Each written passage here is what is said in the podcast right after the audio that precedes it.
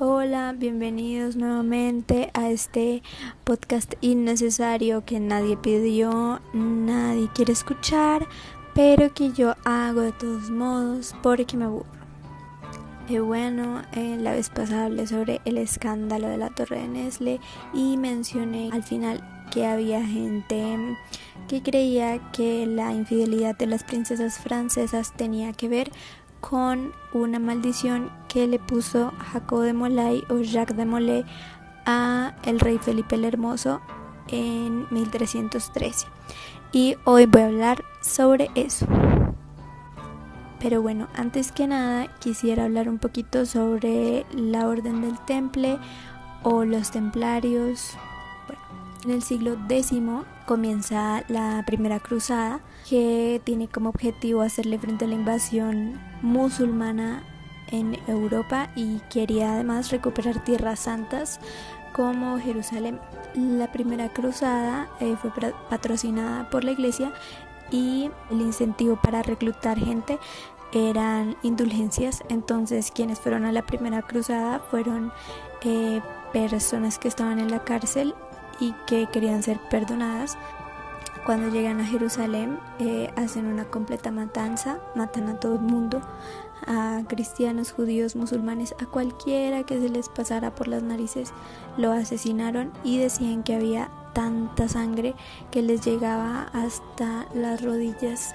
La cosa es que como lograron recuperar Jerusalén, se quedan un tiempo en las ruinas del templo de Salomón y de ahí es donde sale su nombre, la Orden del Temple. En la época era muy popular buscar y vender reliquias sagradas y lo que hacen los templarios es comenzar a buscar el arca de la alianza y el santo grial que supuestamente si lo encontraron no se sabe la cosa es que vuelven a Europa muy repentinamente en 1128 y la organización se transforma completamente porque ahora quienes se enlistan digamos a la cruzada y se incorporan a la orden del temple no son personas normales digamos sino que son miembros de la nobleza al ser miembros de la nobleza comienzan a donar muchas cosas como tierras, dinero, joyas a la orden del temple y esta gente se vuelve extremadamente rica. Además, vale la pena decir que la orden del temple no le obedecía a nadie, era un ejército privado y la única persona que estaba por encima de ellos era el Papa. Resulta que después de que la orden comienza a hacerse supremamente rica, comienza a actuar como una organización bancaria. Entonces hace préstamos y cosas por el estilo. Y entre los préstamos que hacen, le prestan a Felipe el Hermoso para financiar una guerra que éste tenía con Inglaterra. Sin embargo, después Felipe el Hermoso se comienza a hacer el loco y no les quiere pagar a los templarios lo que ellos le prestaron. Pero Felipe está decidido en no pagar nada.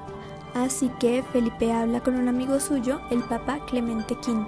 Y el Papa más o menos le debía su elección a Felipe el Hermoso porque él había sido una persona muy influyente para que él se convirtiera en Papa. La cosa es que Felipe el Hermoso le pide a Clemente V que por favor eh, a los templarios, les quite la legitimidad y los acuse de ser adoradores del diablo. Es así que Clemente V eh, acusa a los templarios de adorar al demonio, practicar la sodomía, eh, negar a Dios, escupir a la cruz, entre otras cosas. Así muchos templarios son eh, juzgados, torturados y asesinados. Entre ellos el último maestre de los templarios, Jacques de Molay o Jacob de Molay. Jacobo de Molay es juzgado por la Santa Inquisición en la iglesia de Notre Dame y es condenado a la hoguera. Mientras están quemando a Jacobo, él le lanza una maldición a Felipe el Hermoso y a el Papa Clemente V, diciéndole al Papa Clemente que se va a morir 40 días después de que él es quemado. Y efectivamente el Papa Clemente V muere ese mismo año de una enfermedad repentina y le dice a Felipe el Hermoso que va a morir en menos de un año y que además toda su dinastía se va a terminar y efectivamente terminó, dado que los hijos varones de Felipe el Hermoso, Luis, Felipe y Carlos mueren sin dejar descendencia masculina. ya que gracias a una ley que el mismo Felipe el Largo eh, promovió, las mujeres no podían ser herederas al reino y solamente los hombres podían heredar la corona de Francia. Y el rey Felipe el Hermoso muere a principios de 1314 por un accidente en un viaje de cacería. Otra cosa es que en el 2016 se encontró un documento en el que el Papa Clemente V trató de retratarse de las cosas que había dicho sobre los templarios, pero al final eso no salió a la luz y a los templarios los mataron a todos.